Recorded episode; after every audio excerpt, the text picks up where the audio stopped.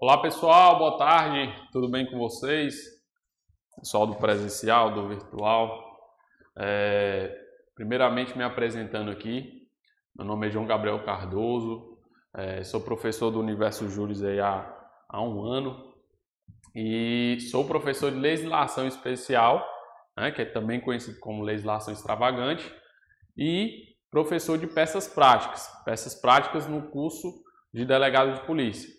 Sou delegado de Polícia Civil aqui no estado do Ceará, é, autor aí de, de livros, tive a oportunidade até de escrever livro do professor Alex, professor Anderson, professor Rafael Viana, e irei aqui ajudar vocês né, no, na aprovação do exame da OAB, exame este que, que o estudante de Direito né, tem que submeter, aquele que quer, seja para exercer advocacia ou muitas das vezes focado em concurso público, mas aí seria o, o primeiro desafio de todo qualquer estudante de direito, né? Já passei por isso, sei como é fazer o exame da ordem e aquela pressão que muitas das vezes nós sofremos, né? Mas aqui nós vamos facilitar de todas as formas, né?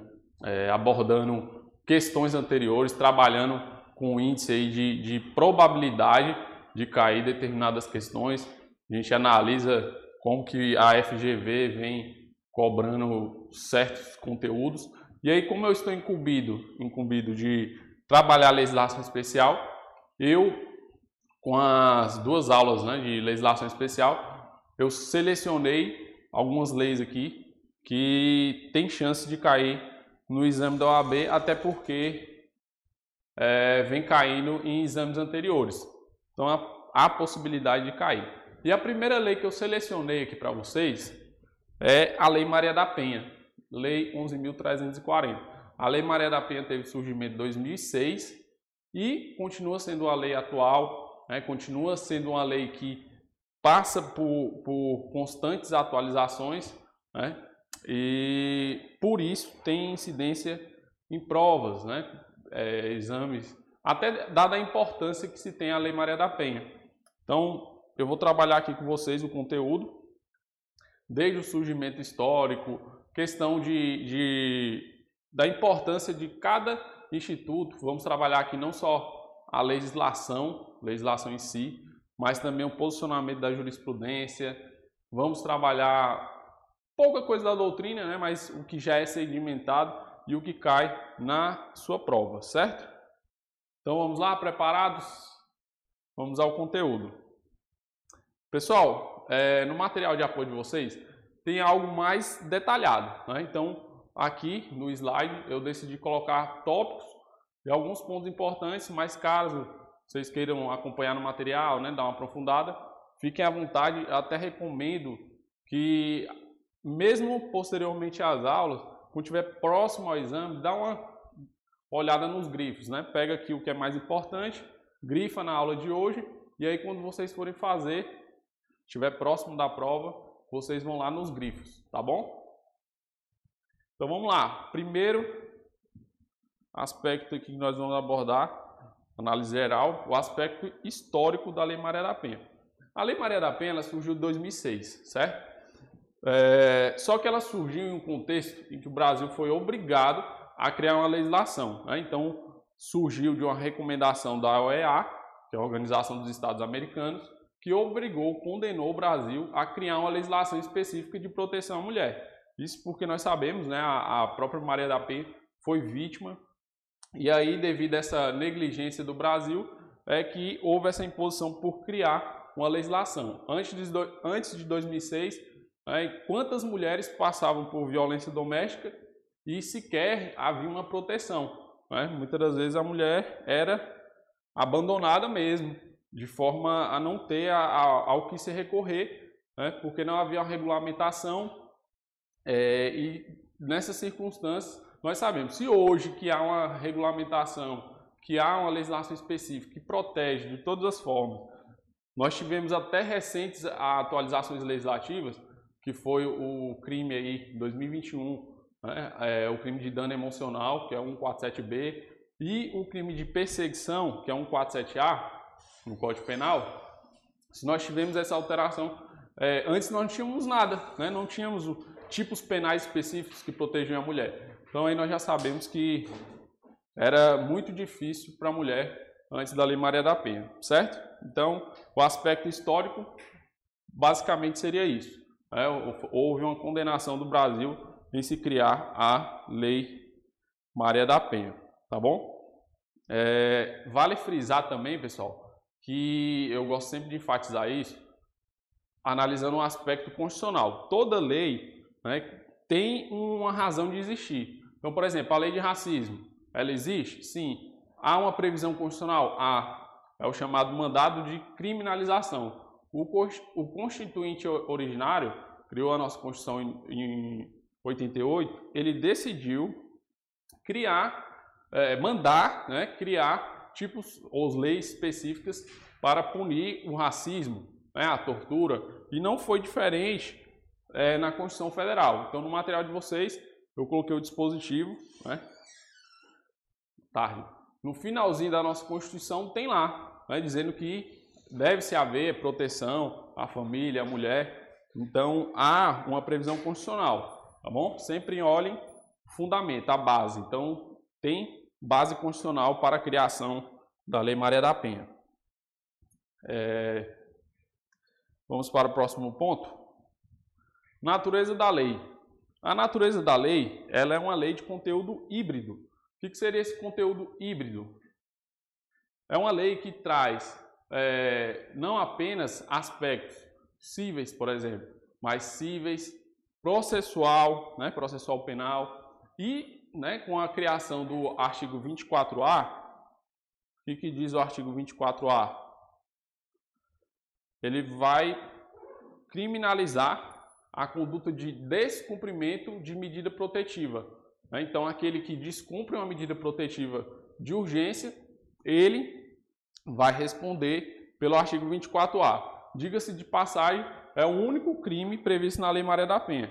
Antes da, da, do 24A, não tínhamos nenhum tipo penal específico para a Lei Maria da Penha. Então, hoje nós podemos dizer ainda mais, né, com, com o 24A, que é uma lei de conteúdo híbrido, ou seja, abrange aspectos penais, cíveis, né, processuais penais, tá bom? Então, é uma lei de conteúdo híbrido. Um exemplo aí, por exemplo, um exemplo de conteúdo civil, por exemplo, questão do divórcio, né? O próprio juiz que vai decidir uma medida protetiva, ele pode, né, no final de tudo, decidir aspectos relacionados ao divórcio. A mulher quer se separar, não, não quer mais manter o casamento com o homem que violentou, né? Ela, é, o juiz poderia decidir é, sobre esse aspecto. O objeto da lei. O objeto da lei, é, ele é até autoexplicativo, aqui é, traz noções gerais sobre o seu aspecto. E aí nós temos, eu, eu dividi em quatro, né? São os pilares. Coibir e prevenir a violência doméstica e familiar contra a mulher. É, é óbvio, né? Ou seja, é, prevenir né? e também reprimir condutas que sejam violentas, né? Muitas das vezes é possível agir antes mesmo que haja uma lesão corporal, uma agressão propriamente dita, né? as medidas protetivas de urgência. Digamos que haja um, um dano psicológico à mulher, é, não precisa esperar que ela seja lesionada para que haja a proteção à mulher. Então, é, seria aí prevenir a violência né, física, digamos. É, então, nós temos coibir e prevenir é, prestar assistência à mulher vítima de violência doméstica e familiar. Esse prestar assistência aqui é no sentido mais amplo possível. Então, esse prestar assistência, digamos que a mulher esteja é, seja violentada fisicamente, esse prestar assistência, poder, por exemplo, seria no hospital, né? a mulher já está hospitalizada. O Estado, de forma alguma, vai poder se negar a é, ajudar. E aí começa muitas das vezes até na delegacia de polícia. Né? Eu tive a oportunidade de trabalhar na cidade de Coreaú, que hoje é o professor Bruno Marinho, o atual delegado. Vocês tiveram aula com o Bruno Marinho? Bruno Marinho é o atual delegado de lá.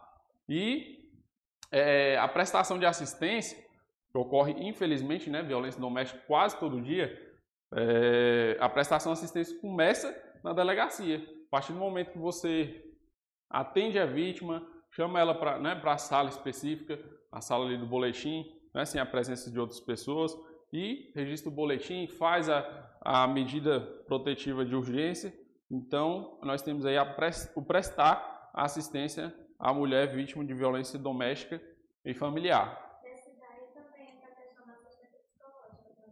Assistência psicológica também. Né? Órgãos que, que possam dar essa assistência psicológica. Nós sabemos que, por exemplo, na delegacia não tem uma estrutura para dar uma, uma prestação é, de assistência psicológica à mulher, mas nada impede que outros órgãos também dê. Né? O delegado poderia oficiar pedindo que é, os órgãos específicos venham dar essa assistência psicológica, tá bom? Aqui em Sobral tem a Casa da Mulher, então é, essa assistência psicológica também é um dever do Estado, tá bom? Vamos lá. Proteção para a mulher vítima, né, que é, já praticamente está ligada ao, ao ponto 1 e ponto 2. E a criação de juizado de violência doméstica e familiar contra a mulher. Claro que, mesmo com, com essa essa, esse parâmetro dado pela legislação, pelo legislador, é, nós não temos ainda em todo lugar juizados de violência doméstica familiar, tá bom? Mas também é um objeto da lei, não deixa de ser. Está lá pre, prevendo que poderão ser criados juizados de violência doméstica, que inclusive há decisões dos tribunais superiores que é o, o poderá, né? ou seja, não é uma imposição, não necessariamente tem que haver em todo lugar. Tanto é que não há em todo local. Mas seria um objeto quem é, o Poder Judiciário, né? Que tiver estrutura que crie ali os juizados de violência doméstica. Vamos lá. A esse ponto aqui, gente, peço muita atenção de vocês, porque aqui é que se define é, o que é e o que não é, é objeto de aplicação da Lei Maria da Penha, tá bom? Então aqui nós vamos saber, ó, isso daqui é ou não é, objeto de proteção da lei Maria da Penha e também cai em prova, tá bom? Fiquem atentos a esse ponto aqui que eu vou falar. Âmbitos de violência doméstica. Então nós temos o primeiro ponto. E aí eu já friso que a interpretação é ampla, ou seja, a Maria da Penha ela vai caber em muitos casos. Não estou falando que todo e qualquer caso, tudo vai depender do, do, da situação específica, mas a abrangência é, é grande, tá bom? Boa tarde. Então vamos lá. Âmbito doméstico. O que, que seria o âmbito doméstico aqui para a Lei Maria da Penha? É o espaço de convívio permanente de pessoas com ou sem vínculo familiar, inclusive vezes esporadicamente agregados. Então nós podemos analisar aqui que o âmbito doméstico não se limita a parentesco, quando diz aqui âmbito doméstico. Por que, que não se limita a parentesco? Porque o parentesco vai estar lá no âmbito familiar. Então aqui o âmbito doméstico seriam, seriam as hipóteses de violência é, doméstica, ou seja, que ocorre dentro de um recinto doméstico. E aí, o que eu quero dizer com isso? Quero dizer que no âmbito doméstico, nós podemos incluir a violência que é praticada, por exemplo, contra uma babá, ou, por exemplo, contra é, a, a, a moça que trabalha em casa, né? Digamos que você tem uma, uma pessoa que trabalha dentro da sua casa, é, chamado, né, conhecido como empregado doméstico, seria aplicável aí a Lei Maria da Penha. Então, digamos que é, o, o dono da proprietário da casa, ele vem agredir, e aí a agressão não se limita à agressão física, à agressão psicológica é plenamente possível aplicar a Lei Maria da Penha, tá bom? E aí, com base nessa violência no âmbito doméstico. Tranquilo? Alguma dúvida? Se fosse a dona da casa. É possível. Por quê? Porque é, não há restrição alguma em se aplicar a lei Maria da Penha apenas quando o sujeito ativo da agressão é homem. Então, é perfeitamente possível o cabimento da Lei Maria da Penha, inclusive quando o agressor seria do sexo feminino ou uma mulher, tá bom? Então, é, ótima pergunta. É, e é claro, gente, que vocês, eu, até vou falar isso. Quando há é, violência praticada de uma mulher contra outra mulher, tem que se analisar o quê? A vulnerabilidade. Há uma vulnerabilidade da vítima em relação à agressora? Ah, então é possível aplicar, tá bom? Por quê? Porque também a, a pergunta aí vale pelo seguinte: é, vocês não podem também estender a interpretação e achar que toda violência praticada de uma mulher contra mulher vai ser Maria da Penha, tá bom? Não é assim. Então, por exemplo, tá tendo uma briga na rua aqui, duas mulheres pegando pelos cabelos. Vai aplicar a lei Maria da Penha? Não. Tá bom? Agora, por exemplo, é, a patroa agride a, a empregada. Uma vulnerabilidade? Sim, econômica, né? Ela não quer perder o emprego. Então é possível. Tá bom?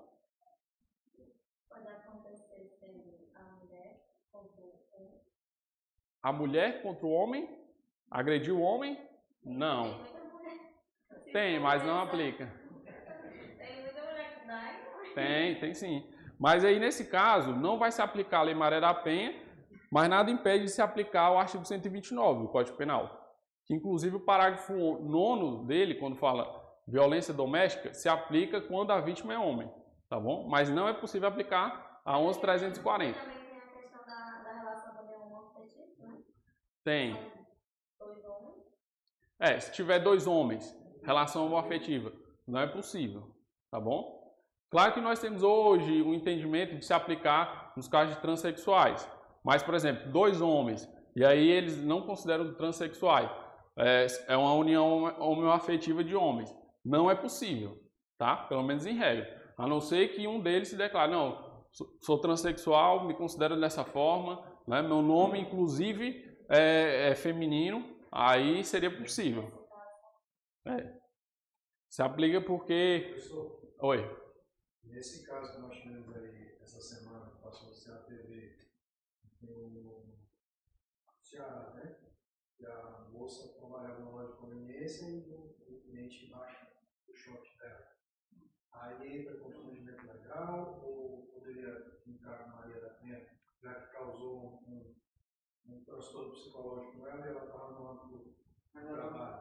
Só que aí tem que, tem que analisar se, porque, por exemplo, tem que se analisar se há um vínculo.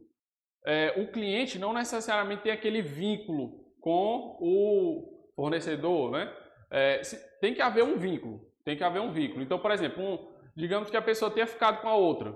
Há um vínculo, mas o ficar uma vez esporadicamente pode não se aplicar a Lei Maria da Penha. Agora, por exemplo, já é um ficar, né, que hoje em dia não pode dizer, ah, não se aplica aquele que está ficando, né? É, tem que ter um namoro formalmente? Não. Pode ser que a pessoa esteja ficando, ficando e ficando cinco meses, seis meses. Aí já dá para aplicar, entendeu? Agora, se for uma situação esporádica, aí já é muito difícil, entendeu? Mas aí poder entrar no constrangimento ilegal, você acabou de, de mencionar, tá certo?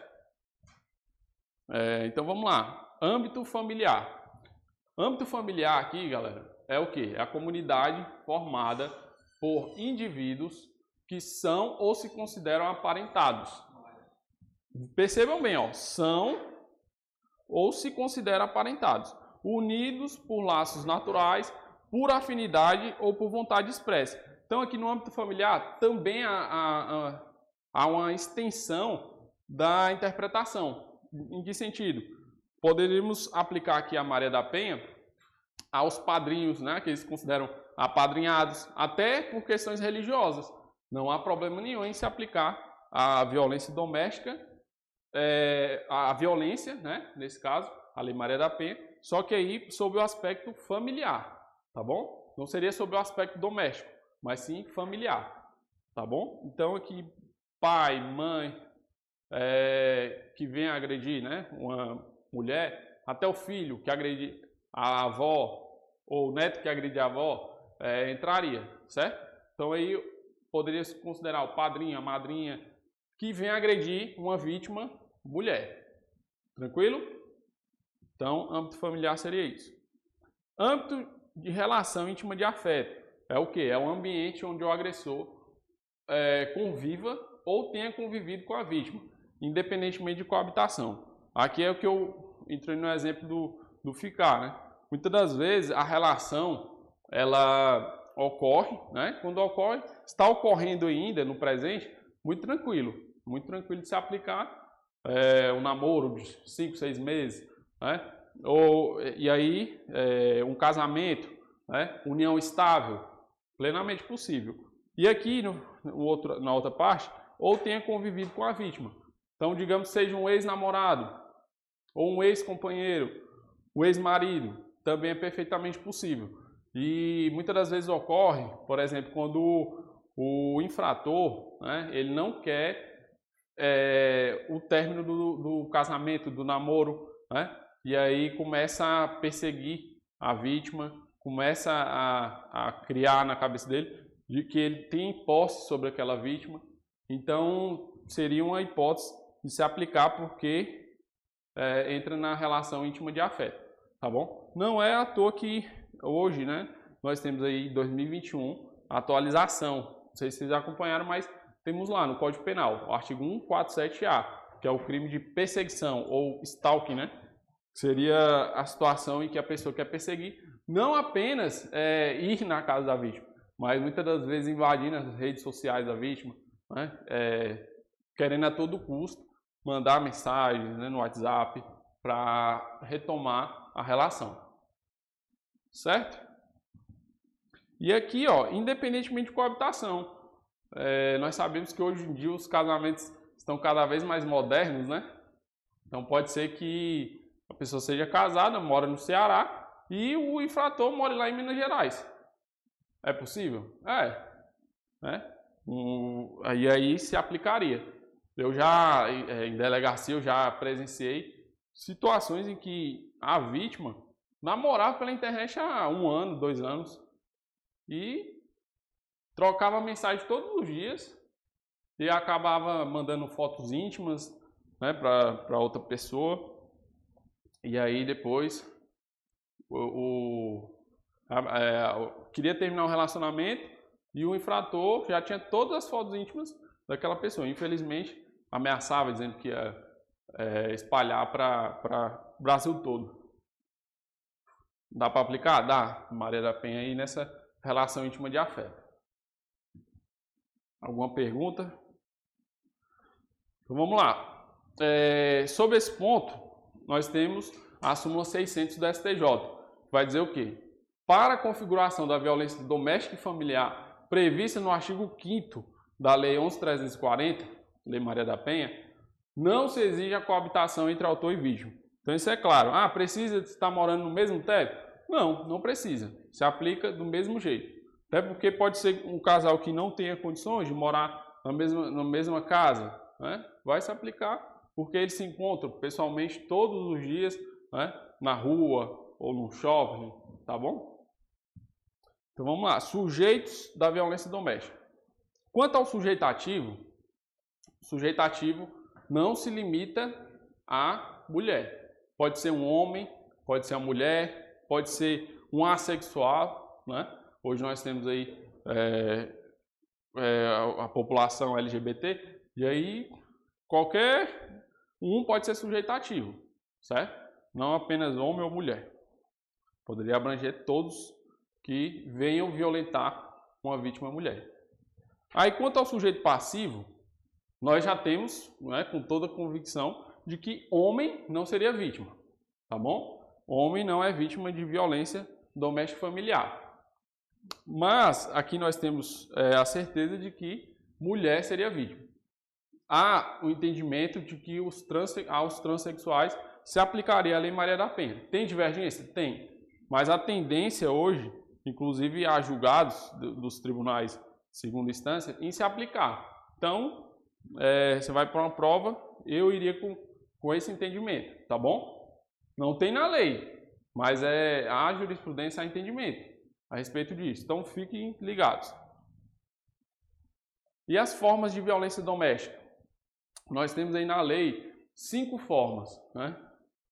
Quais são elas? A primeira é a violência física, né? a violência que ocorreu como por exemplo o caso do DJ Ives aí, que ele agrediu a esposa dele, violência física. Pode ser o quê? Pode ser via de fato, tapas, pode ser lesão, né? Pode ser até mesmo homicídio ou tentativa de homicídio, a violência física. Tá bom? Então seria uma primeira forma de violência doméstica e é, pode ser se considerar até a pior. Né? Claro que a, a violência psicológica também é horrível. Pode ser que a pessoa não não venha agredir com, com tapas, mas possa agredir com palavras, né? E aí essas palavras, todos os dias, todos os dias, pode se tornar pior, pode trazer uma depressão, e aí vai, tá bom? A violência psicológica seria o que? Reduzir a autoestima, humilhar, né? É, ofender de, de todas as formas, preju, é, prejudicando a autoestima e até trazendo uma possível depressão. Essa violência psicológica aí, é, ela poderia se enquadrar no 147B do Código Penal. É, isso é importante porque, gente, né, eu, eu, considero que pode ser possível de cair em prova. Porque antes, a violência psicológica não havia um crime, não havia. Havia possibilidade da vítima ser protegida diante de uma violência psicológica, mas muitas vezes chegar na delegacia e falar, ó, fui humilhada, fui é, menosprezada e aí vai. O é, que, que eu podia fazer como delegado?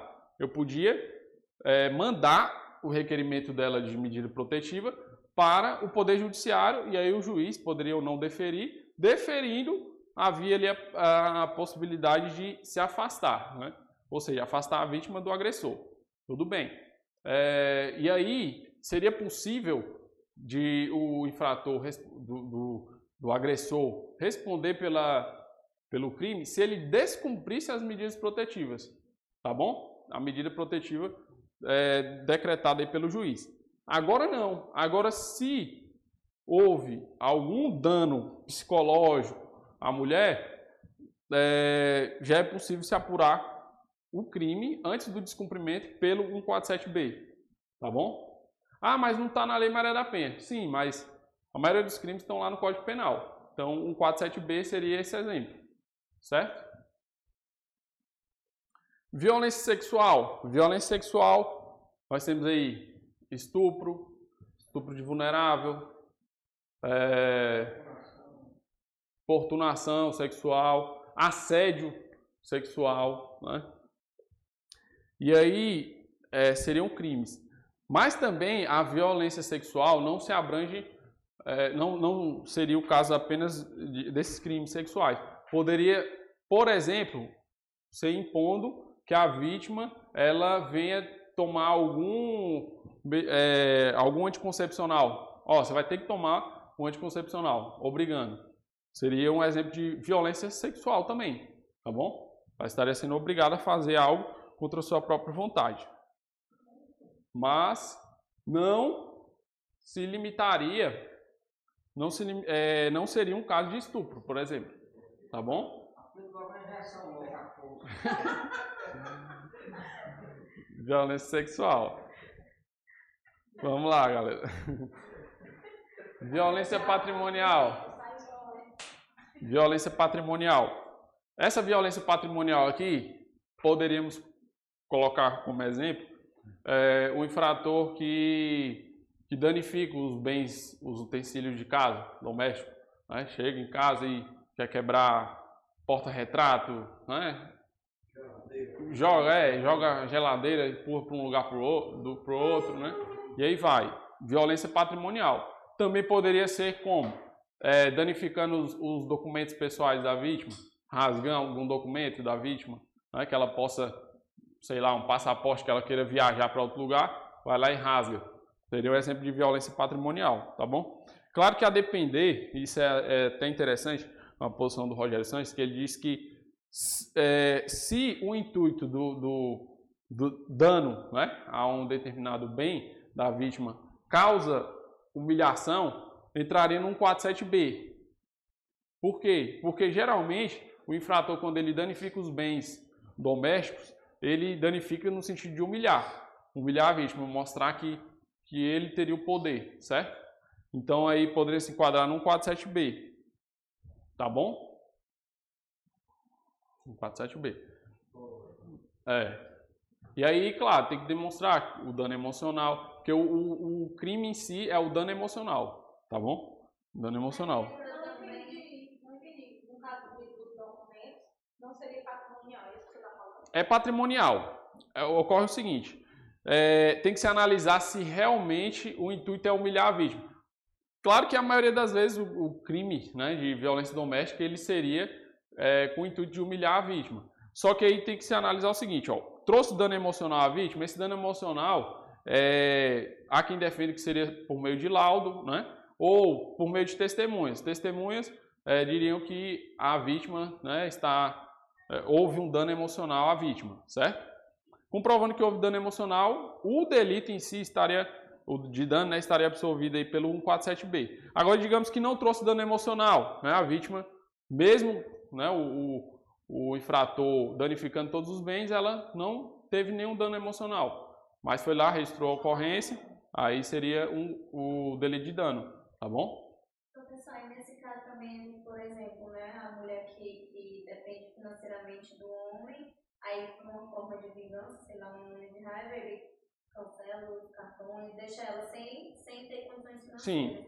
Entra nesse, nessa patrimonial, né? Poderia, sim. E até mesmo Psicológico. Você ver a abrangência da lei é que é, não necessariamente ah, entrou no patrimonial, não tem como se entrar no, na, na, violência física ou psicológica. Pode entrar em duas, três, num único contexto, né? Então, por exemplo, na mesma situação, injuriou, caluniou, é, danificou os bens, e aí vai. Ou seja, entre duas, três violências num, em 10 minutos de agressão, tá? Aí a violência moral, essa daqui é interessante porque... Deixa eu só voltar para a pergunta da conversa. O Atos tem uma namorada. Sim. Já não sei como. O Atos tem uma namorada, aí ele dá um cartão de crédito para ela. Aí de repente ele resolve tomar esse cartão. O cartão é dele, digamos, né? É. É analisado o caso concreto. Não, não há resposta certa, por quê? Porque nós, nós somos operadores do direito, certo? Então, o senhor pensa de uma forma, é, é, a colega vai pensar de outra forma. Então, vai ter delegado vai falar, não, entendo que isso não, não seria o crime, né? Na verdade, ele está reavendo um, um, um, bem que é dele, né? o cartão de crédito pessoal. Agora, digamos que seja conta corrente, né? há uma conta conjunta entre os dois, e aí ele vai lá e fala, não, essa conta agora é só minha, apesar de depender da anuência dela, né? Para poder se tornar conta é, individual, né? Mas enfim, é, tudo é analisado caso concreto, tá bom? Não há como dizer, ah, e até porque isso daqui não, possivelmente não cai em prova, porque vai gerar controvérsia, entendeu? A gente vai focar mais aqui no que não vai trazer controvérsia, certo? Violência moral. Violência moral seria a violência ali prevista no, nos crimes contra a honra. Então, calúnia, difamação, injúria. Você já tem uma noção aí mais ou menos do, dos crimes contra a honra, né? Injúria, calúnia e difamação, lá nos artigos 138, 139 e 140, certo? O que é mais comum em, em delegacia é essa violência moral. Foi injuriada, caluniada, e aí traria. Vamos lá, medida protetiva de afastamento do lar artigo 12C, né? Foi uma novidade, já não é tão novidade assim, mas é, sempre eu coloco porque ainda não está tão antigo, né? Essa, essa alteração. Seria a possibilidade de se conceder medida protetiva de afastamento no caso da ausência de autoridade judicial.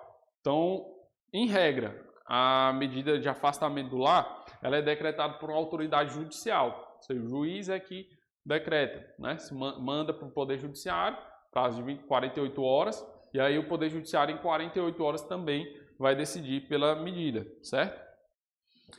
Só que se não é, o município não for sede de comarca do Poder Judiciário, é possível que o, a autoridade policial, o delegado de polícia, ele conceda a medida. Então pode ser que ah, o juiz ele ele responda por um determinado município, aí no município, no município Y e X. Só que o fórum, né, a sede fica no município Y.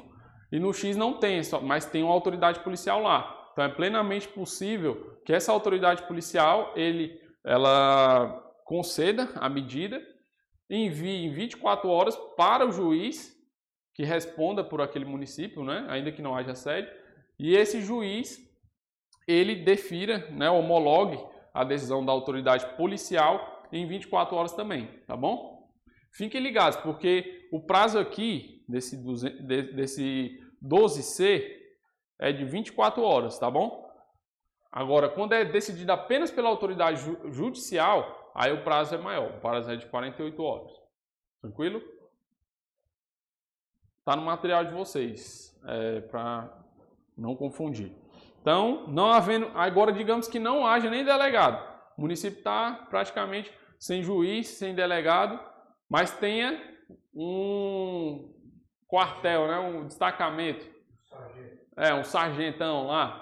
Que o sargentão pode, pode de, é, de, na verdade, decidir. Né, seria poder de decisão mesmo.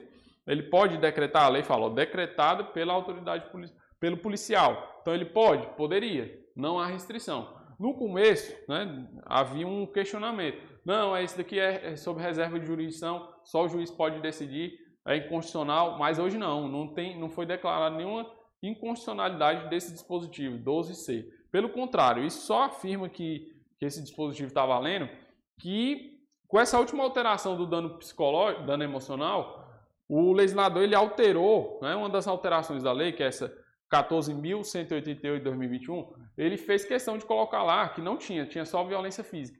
Ele colocou violência física e psicológica. Então, é, isso só confirma que o, o 12C ele, ele é plenamente constitucional, tá bom? Então tá aqui, ó. O legislador ele incluiu aí a violência psicológica. E aí, como eu disse, ó, em 24 horas deve se remeter ao juiz para comunicá-lo, devendo este decidir se mantém ou não a medida, ou seja, se ele homologa ou não. Porque pode ser, aí a gente sabe que é, nem todo cargo existe é, o bacharel em direito. Então pode ser que o sargento ele não tenha essa formação, né? E aí ele entende, na convicção dele, ele entende que é um caso de Maria da Penha. Aí o juiz vai analisar. Ele tem formação na área do direito, ele vai falar, não, realmente isso daqui é um caso de Maria da Penha, ou não, isso daqui não é um caso de Maria da Penha. Tá bom? Na prática, muito difícil. Muito difícil. Às vezes o, o encaminha, né? O, digamos que não tem a delegacia, caminha para o fórum. Não, vai lá no fórum. Né? Pode acontecer isso, né? Que a gente não vê na prática. E as medidas a serem tomadas pelo delegado de polícia? São várias medidas. Esse rol é taxativo? Não é exemplificativo. Quer dizer o quê? Que tem algumas medidas aqui a serem tomadas, mas podem ser tomadas outras medidas, desde que sejam benéficas para a vítima mulher, tá bom? Então vamos lá, coloquei algumas aqui para a gente trabalhar. Ó. Garantir proteção policial quando necessário, comunicando de imediato ao Ministério Público e ao Poder Judiciário. Então pode ser que a vítima ela precise de uma proteção policial e aí é, seria um dever aí da autoridade policial é, conceder né, essa proteção. Pode ser também que não precise. Então, o legislador deixou bem claro, quando necessário. Não sendo necessário, não há é, essa imposição, certo? Encaminhar o ofendido ao hospital ou posto de saúde, ou IML. Esse encaminhar que não necessariamente é levar pessoalmente, a vítima pode ir sozinha, né? Expede ali a guia, a vítima tem condições de ir, ela vai no posto mais próximo. O, o interessante da lei ela, é que ela flexibiliza o exame pericial oficial. Né? Por exemplo, um crime de homicídio. Um crime de homicídio, ele vai exigir perícia oficial. Né? Para a perícia tem que analisar quantos disparos foram. Né? Só que a Lei Maria da Penha ela traz a possibilidade ali de, digamos que seja uma lesão leve. Não precisa que a vítima se submeta a uma perícia oficial para dizer que a lesão é leve. O próprio médico do hospital mais próximo, ele pode atestar, não, aqui é uma lesão leve. E essa, esse, esse laudo dado pelo médico, não é oficial, não perito oficial, vai valer para fim de é, responsabilização do infrator, inclusive condenação, tá bom? É claro, agora no homicídio vai precisar de uma perícia oficial porque é um, é um crime mais grave, né? É um, é um crime que precisa de perícia. Mas nesses casos que eu falei, lesão leve, às vezes até a lesão grave, mas não é gravíssima, é, é perfeitamente possível que seja no local mais próximo. Isso porque, gente, nós sabemos que o Brasil, né, nós temos uma extensão territorial muito grande e nem todo órgão público tem estrutura o suficiente para estar ali implantado em todo e qualquer município. Então, tem município aí que tem que rodar 200, 400 quilômetros para chegar mais próximo, né, para se submeter a uma perícia oficial. E aí, é, aqui, por exemplo, né, Sobral, nós temos uma perícia oficial. E os municípios que são mais próximos, muitas das vezes 70, 80 quilômetros, é, a pessoa não tem condições econômicas de ir, né, às vezes até pela dependência econômica, e aí, é, indo no hospital mais próximo, não terá que pagar uma passagem, né? Tá bom? Então aí encaminhar o ofendido ao hospital. Ou por saúde e ao IML. Fornecer transporte para a ofendida e seus dependentes para abrigo ou local seguro, quando houver risco de vida. Isso aqui cai em prova demais, eu sempre destaco. É, então, fornecer transporte, né, digamos que realmente necessite de um transporte, uma viatura para tirar ali os, é, para levar ela para um local né, mais seguro. Digamos que ela diga aí que a, a casa da mãe dela é o local mais seguro. É plenamente possível que vá até o local e leve a, um local mais seguro. Tá bom? Se necessário, acompanhar a ofendida para assegurar a retirada dos seus pertences do local, da ocorrência ou do domicílio é, da família, certo? Às vezes a, a vítima tem algum bem pessoal dela na casa, mas não tem coragem de ir até a residência porque sabe que o infrator pode estar lá. Aí pede auxílio na delegacia. Pode ir lá e é, possibilitar que ela pegue o, o, determinado bem pessoal, tá bom? É, informar o ofendido os direitos a ela conferidos nesta lei e os serviços disponíveis. Então isso daqui é básico, né?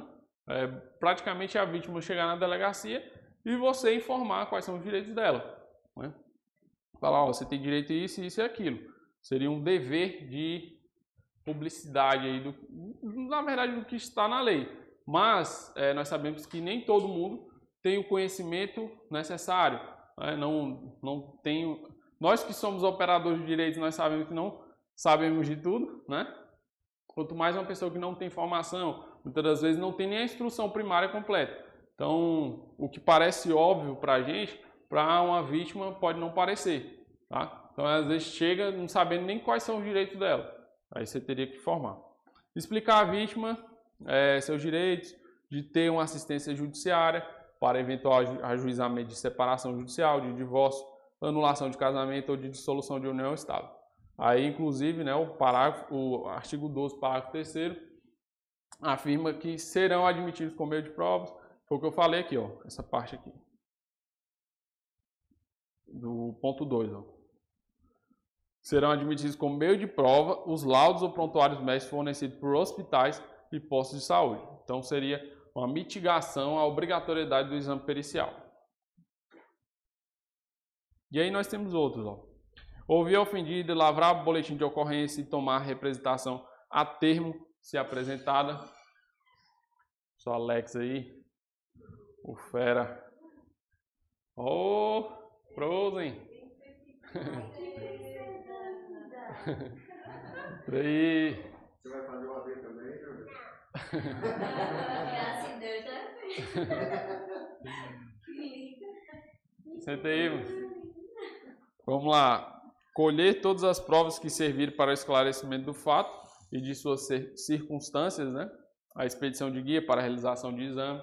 Então, o que eu sempre, né, quando eu trabalhava na delegacia municipal, hoje eu não trabalho mais com crimes relacionados à Maria da Penha, mas eu tinha uma preocupação tamanha, porque quando envolve violência doméstica e homicídio, você tem que remeter o mais possível, o mais breve possível para o Poder Judiciário. Porque pode acontecer uma situação de a, a vítima ter registrado, você não encaminhou a medida protetiva, e aí, quem sabe, a três, quatro horas depois ela vem a falecer, né? em virtude de, um, de uma violência doméstica familiar. Ah, não, eu fui lá na delegacia, eu fui atendido pelo delegado João Gabriel e ele não mandou a, a medida protetiva, né? Aí imagina a repercussão. A gente já pensa logo nos casos de mídia, né? É... Então, sempre eu, eu, fiz questão de mandar rápido. Né? Então, expedir guia. Às vezes, o, o, a lesão ou o crime sexual não estava tão aparente assim, mas expede a guia. Vamos, vamos analisar se a perícia mesmo vai concluir ou não pela, pelo crime sexual ou pela lesão. Né? Isso vai contar na hora do, de, de decidir pela tipificação do crime. Certo? Deixa eu apagar aqui. A esse ponto, é a remessa no prazo de 48 horas do expediente apartado ao juiz com o pedido da ofendida para a concessão de medida protetiva de urgência. Então, esse prazo aqui, vocês devem ficar atentos, porque nós temos dois prazos diferentes. Nós temos aquele lá, de 24 horas, né, que, que a, a, autoridade policial ou o policial, sargento, lembra do sargento, ele pode é, decretar 24 horas, o juiz decide 24. Esse aqui é quando o delegado, digamos que tenha autoridade judicial naquele município. Aí o delegado ele simplesmente vai remeter o requerimento da vítima para o juiz. O juiz vai decidir. Esse requerimento ele pode ser remetido em 48 horas. A lei dá um prazo maior. E o juiz ele tem também 48 horas para decidir. Sempre igual o prazo, 24, 24, 48, 48, certo? Então, ficar ligado. Determinar que se proceda ao exame de corpo de delito da ofendida e requisitar outros exames periciais necessários. Então, digamos que a vítima queira registrar um boletim por ameaça ou por dano. E aí, no meio do depoimento, acontece às vezes, a vítima solta lá que também foi vítima de, de violência sexual. Às vezes ela não fala nem no sentido de, de querer registrar, mas ela fala, não, e certo dia também eu fui vítima de violência sexual. Achando que, como a, a, acho que a ação é pública condicionada, mas não é. Hoje, crime sexual, a ação é pública incondicionada. Então, se o delegado tomou conhecimento ali no depoimento, ele já pode aproveitar e pedir também a perícia em relação ao crime sexual, tá bom? É, justamente por, por entender que é necessário. E aí ouvir o agressor e as testemunhas, né, sempre tendo aquela cautela de não ouvir o infrator no mesmo dia que uma testemunha é, que é parente da vítima, né, para que evite ali um certo conflito. É, ordenar a identificação do agressor e fazer juntar aos autos a sua folha de antecedentes criminais. Então, digamos que o infrator ele já tenha antecedentes criminais também de Maria da Penha. Isso vai fortalecer até mesmo uma decisão do juiz em conceder uma medida protetiva de urgência, certo? E aí indicando a existência de mandado de prisão ou registro de outras ocorrências policiais contra ele, tá bom? E aí, por óbvio, né, remeter no prazo legal os autos do inquérito policial ao juiz e ao Ministério Público. Então, concluiu a investigação, indiciou, remete para o Poder Judiciário e aí o Ministério vai, o juiz vai abrir prazo para que o Ministério Público ofereça a denúncia, certo? Bom, não, é, depende, né? Ou seja, pode ser 10 ou 30 dias. Se for, se ele já estiver preso, 10 dias. Se estiver solto, 30 dias. É o mesmo prazo lá do inquérito policial no processo penal. Né? É, o inquérito policial ele vai, ter, vai ter vários prazos de acordo com cada circunstância. Lei de drogas tem um prazo, Justiça Federal tem um prazo. Aí, no âmbito estadual, seria esses aí, 10 ou 30. Certo? Vedações e restrições da Lei 11.340. Isso aqui cai também em prova. Vocês ficam antenados aí que tem grande chance de cair nesse exame é, institutos despenalizadores. O que, que ocorre? É, quais são os institutos despenalizadores que nós temos? 9.099.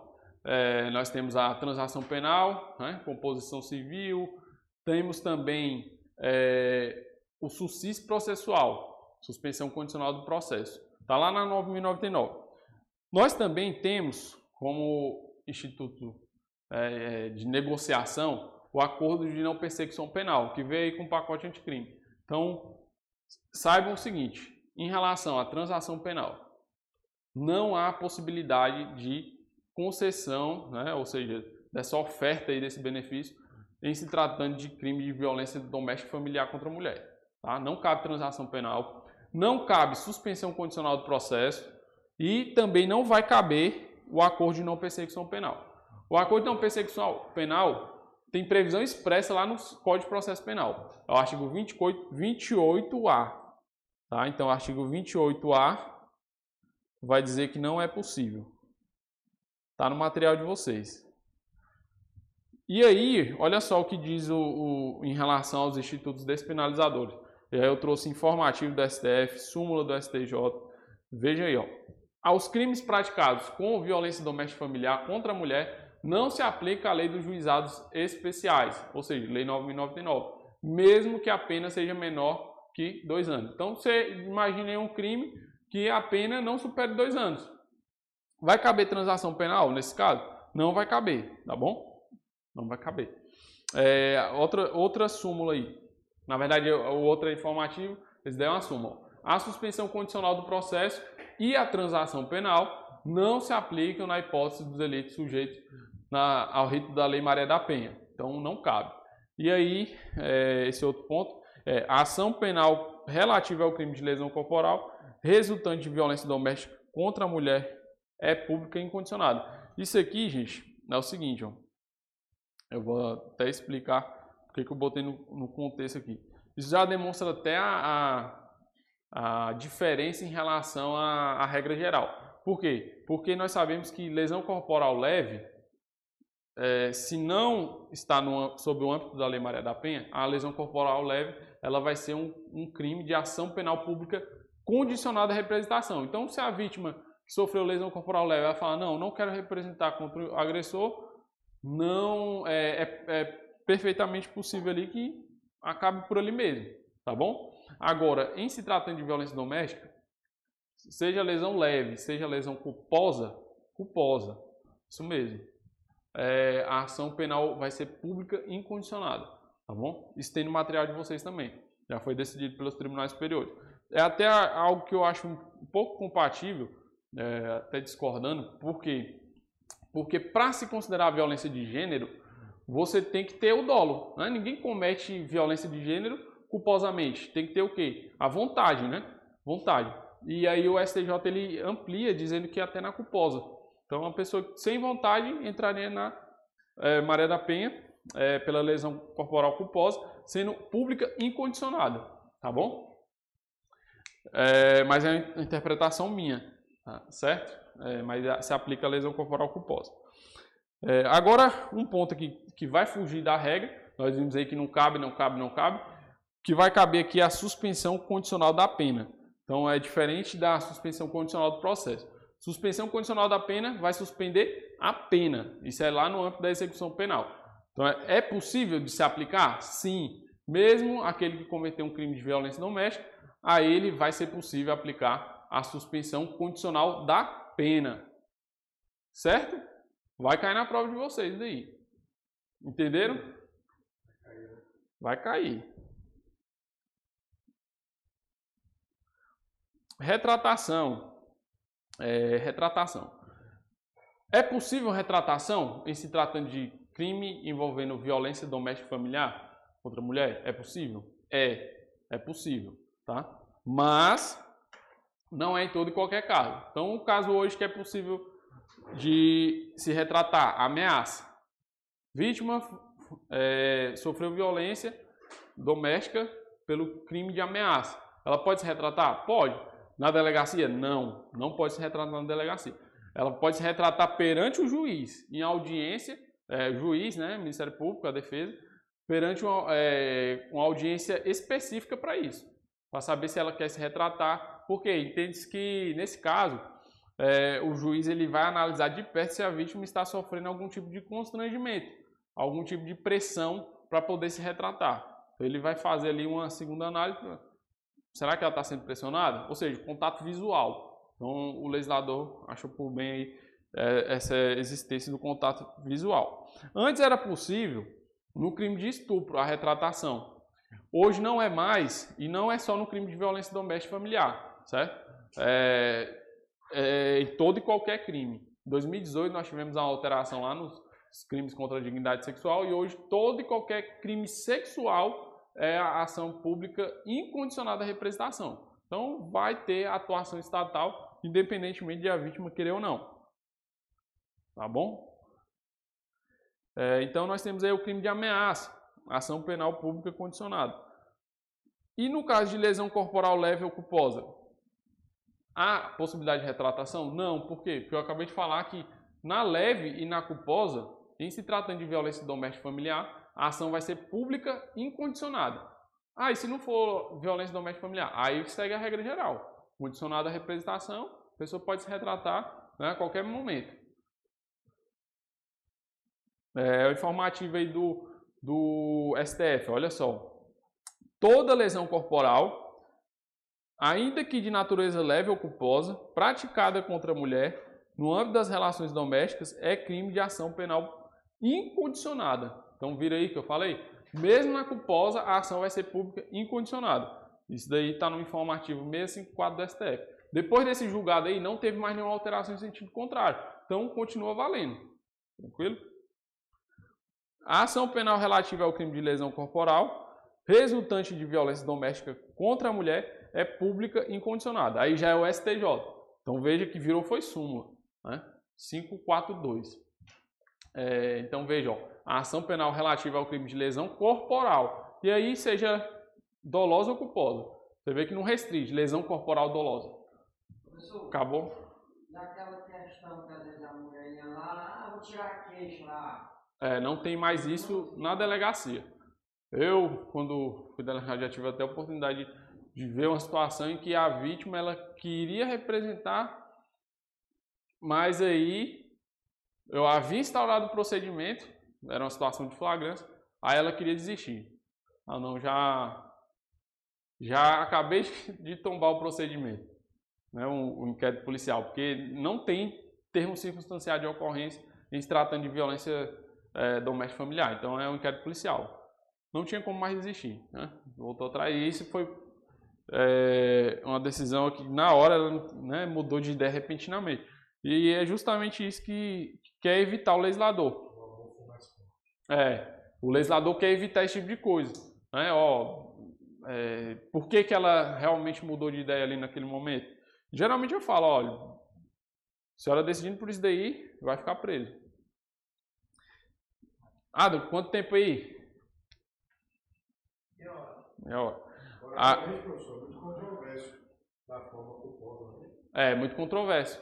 Eu ima- Eu imagino até um exemplo que eu gosto de citar. Imagine que os dois estejam na residência, né, ali próximo à pia, aí um copo cai culposamente, né, porque o doloso é com vontade, mas cai culposamente, cai ao chão e corta o pé da, da, da vítima mulher. Que, que violência de gênero nós estaremos aí diante dessa situação? É só uma opinião crítica né, que eu estou fazendo, mas para fim de prova você tem que saber que é dolosa e culposa. Né? Mas para ter violência de gênero tem que ser doloso e faz algo de forma culposa.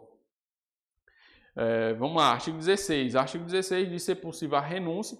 Vejo que há até uma tecnia do legislador. Quando nós falamos em retratação, o legislador lá no artigo 16 ele vai falar em renúncia. Mas ali, leia-se, é retratação, tá bom? É, até antes do recebimento da denúncia, em audiência especialmente designada para tal finalidade, sendo perante o juiz e ouvido o Ministério Público. Então veja aqui também, é, tem até um julgado sobre isso que eu colei. É, tem que ser perante o juiz, não pode ser simplesmente lá no cartório da vara né, do Poder Judiciário. Chega lá no cartório, ah, eu queria desistir. Não, não pode. Tem que ser em audiência específica. Então, ó, não atende ao disposto neste artigo 16 a retratação da suposta vítima ocorrida em cartório de vara, né, sem a designação de audiência específica necessária para a confirmação do ato. Então, esse julgado de 2019. Penas de caráter pecuniário. Não é possível a substituição da pena privativa de liberdade por restritivo de direito em caso de condenação por crime de lesão corporal previsto no artigo 129, parágrafo 9. Isso aqui, gente, tem é, julgados do STJ e do STF. é, quando fala que proibir né, a, a conversão da privativa de liberdade em restritivo de direito, nós incluímos a pena pecuniária. Pena de prestação pecuniária é uma restritiva de direito. Então, a lei em si, ela vai vedar é, a conversão da pena privativa de liberdade por restritivo de direito e também é, qualquer tipo de pena pecuniária. Por exemplo, digamos que o infrator ele queira pagar com cesta básica. Não é possível. Por que isso? O legislador decidiu vedar. Porque a vítima poderia ser punida duas vezes. Imagine que a vítima depende economicamente né, do infrator. E aí, nessa situação, o infrator queria pagar com cesta básica. A vítima poderia ficar sem é, mantimentos em casa, porque ele vai pagar a pena dele com é, mantimentos. Né? Então, cesta básica eu digo aí para alguma entidade, tá, gente? E também para a própria vítima, não tem essa possibilidade de pagar para a própria vítima. Que é, seria obrigação ele manter, né? E não com, com, com a pena, com uma pena, cumprindo pena. É. Vamos lá. A prática de crime ou contravenção penal contra a mulher, com violência ou grave ameaça no ambiente doméstico, impossibilita a substituição de pena privativa de liberdade por restritivo de direito. Então, virou súmula também 588 do STJ.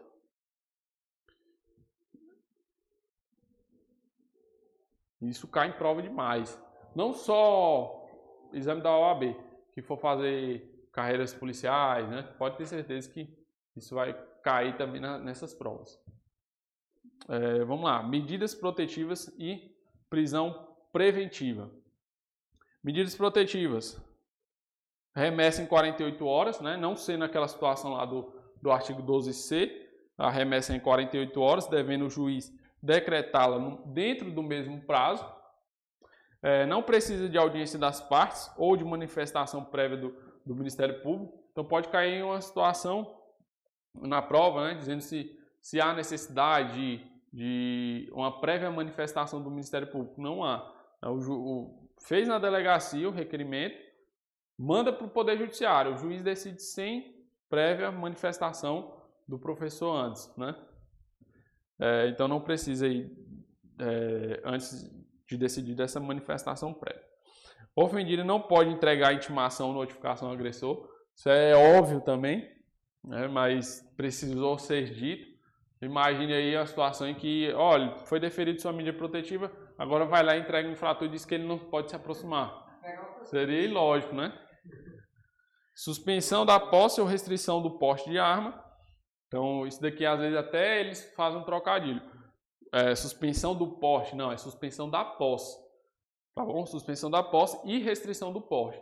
Então, isso também ocorre nos casos em que o infrator ele tem um porte né, ou uma posse, digamos, ele tem a arma dentro de casa, ou seja, até um profissional da segurança pública que tenha a, essa possibilidade de é, o, tem um porte funcional, na verdade.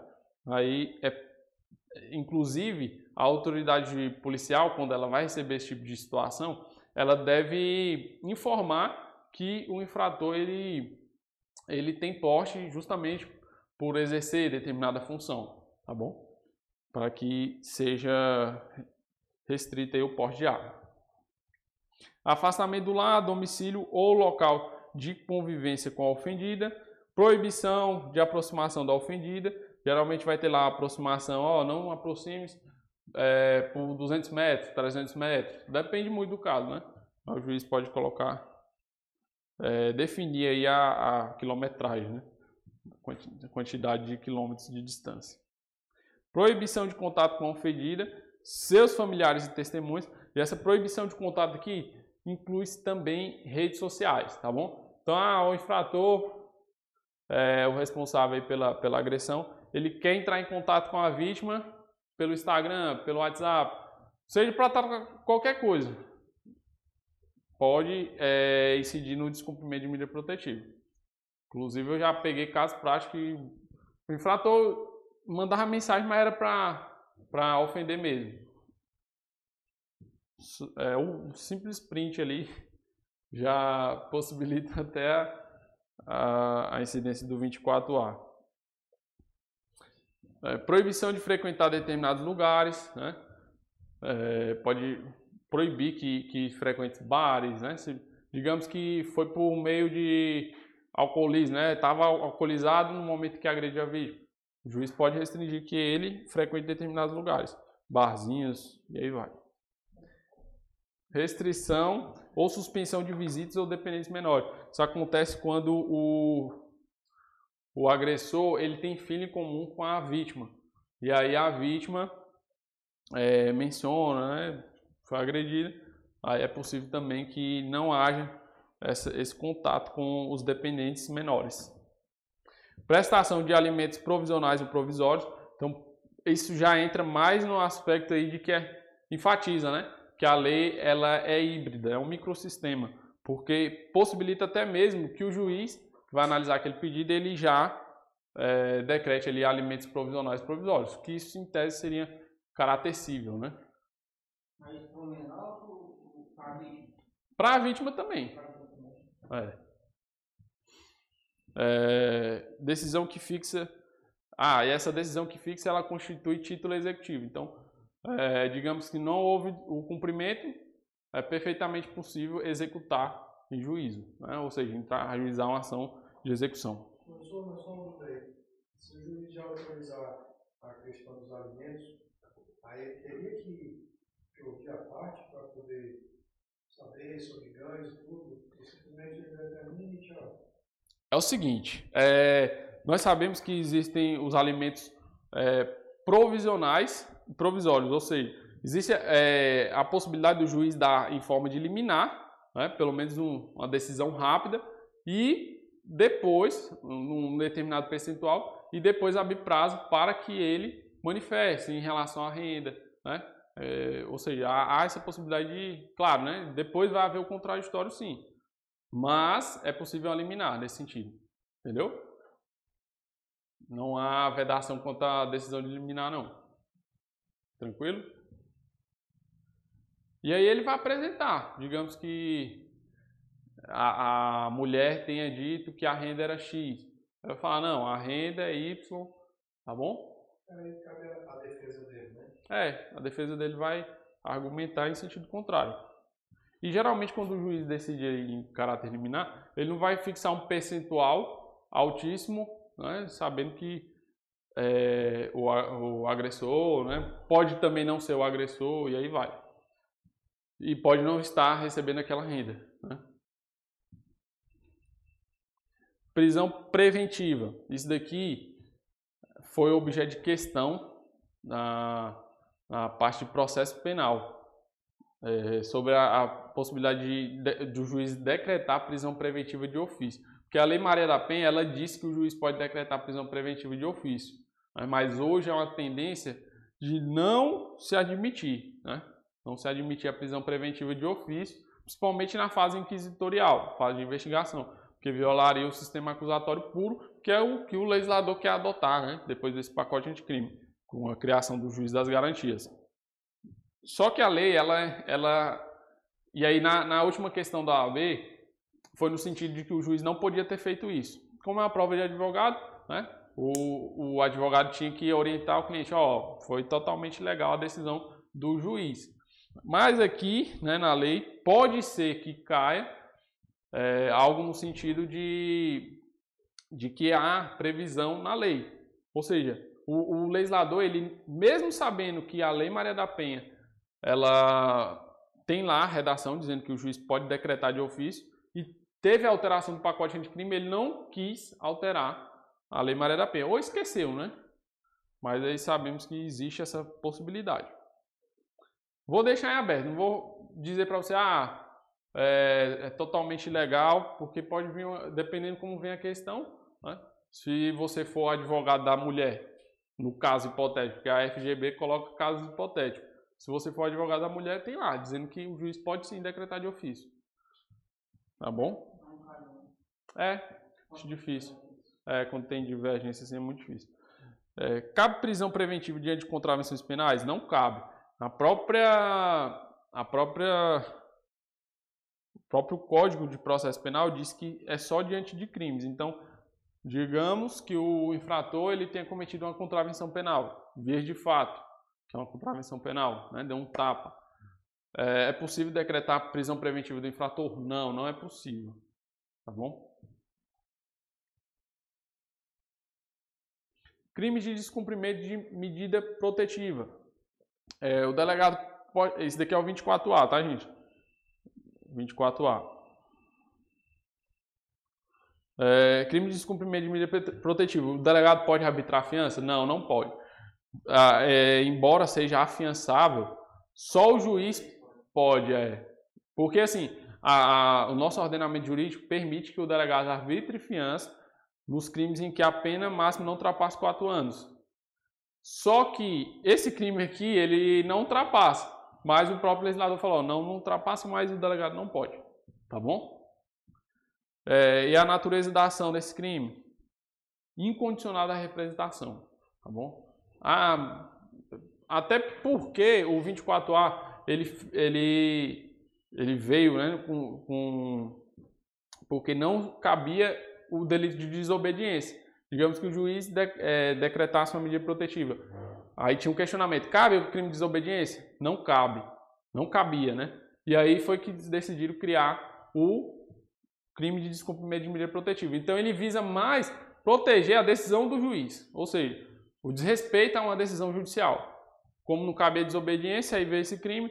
Então, embora estando lá na, na Lei Maria da Penha, ele veio para proteger é a, a decisão do Poder Judiciário que está sendo descumprida. Então a, a natureza é pública e incondicionada. Jurisprudência em tese: a agressão do namorado contra a namorada, mesmo cessado o relacionamento, mas que ocorre em decorrência dele, está inserido na hipótese do artigo 5 e 3 da Lei 11.340, caracterizando a violência doméstica. É, o crime de lesão corporal, ainda que leve ou culposo, praticado contra a mulher no âmbito das relações domésticas familiares deve ser processado mediante ação penal pública incondicionada. Aí são as jurisprudências em tese. É, nós temos aí julgados, tem no material de vocês. Coloquei algo bem detalhado. Ah, de quantos minutos? Só para 15? Então estamos com tempo. Aí, é, outro julgado, né? A violência doméstica abrange qualquer relação íntima de afeto, dispensada coabitação. Para aplicação da 11.340, a necessidade de demonstração da situação de vulnerabilidade ou insuficiência da mulher numa perspectiva de gênero. Isso daqui, como eu falei, né, principalmente quando a, a, a agressora é mulher também, porque tem que demonstrar vulnerabilidade. Se uma não é vulnerável em relação à outra, não há por que aplicar a Lei Maria da Penha. Então, foi a primeira, primeira situação que eu enfrentei, né?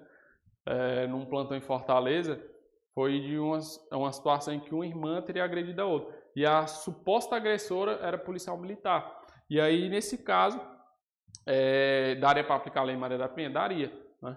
Porque há uma vulnerabilidade, por, nós sabemos que uma teria um porte de arma e a outra não teria. Então, mesmo sendo irmãs. Agora, nem toda situação, como eu falei, vai se enquadrar na Lei Maria da Penha. Inclusive, é, sendo homem e mulher. Né? Se não há, não entra nenhum dos requisitos lá que nós falamos, âmbito doméstico, familiar, relação íntima de afeto, não tem por que se aplicar.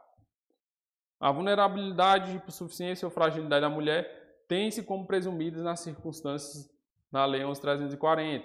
Aí a agressão do namorado contra o namorado mesmo cessado o relacionamento, mas que ocorra em decorrência dele, está inserido no artigo 5 da Lei 11.340, caracterizando violência doméstica.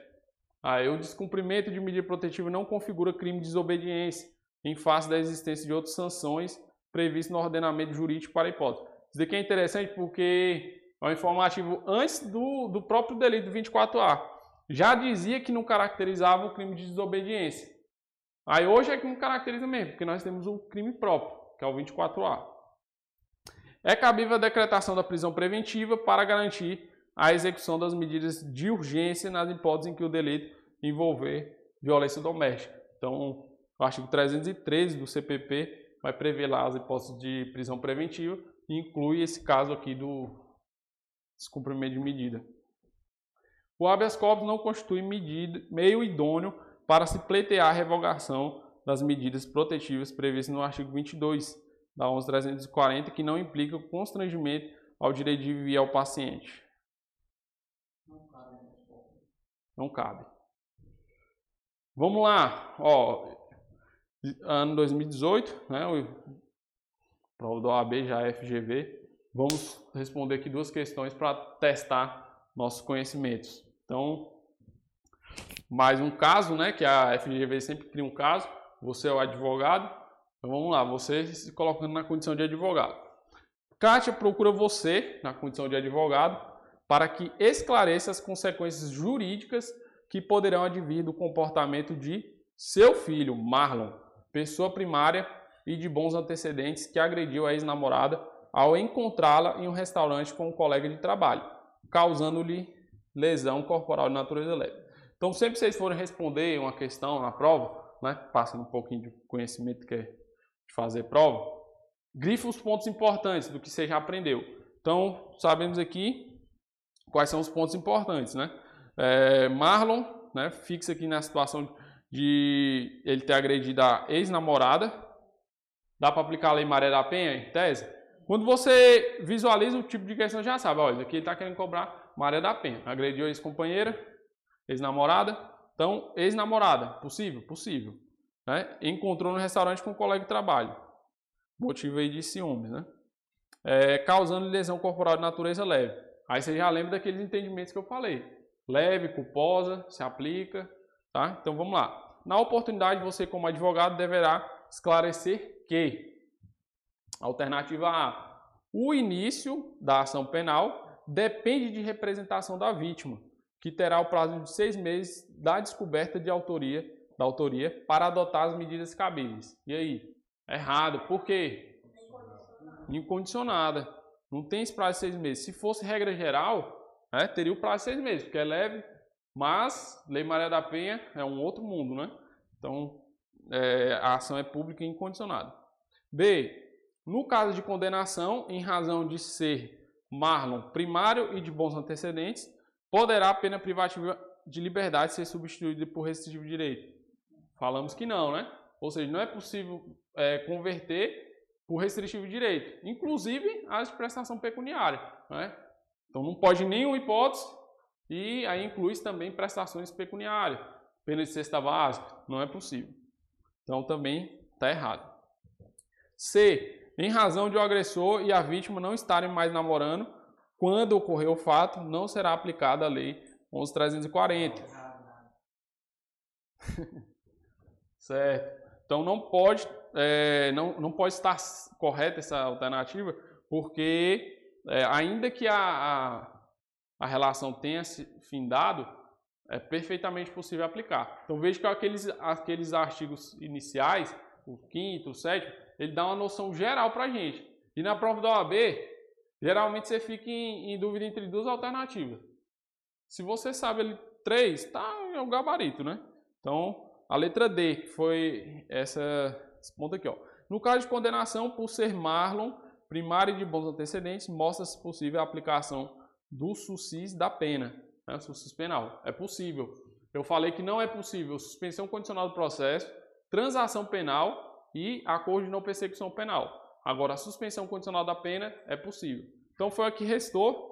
É, você sabendo as três ainda, se não soubesse essa questão ou, ou não lembrasse, né? Ah, eu lembro que que não cabia suicídio processual, mas não sei se cabe suicídio da pena. Você sabendo as outras três, você já eliminava, né? É.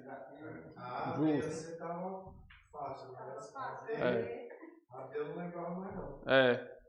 Então, suicídio da pena. Ia ser por eliminação. É, suicídio da pena. Cabe. Tá bom? Para não esquecer. É o único que cabe aí. Se for analisar, tem, tem vedação para tudo. Princípio da insignificância é vedado.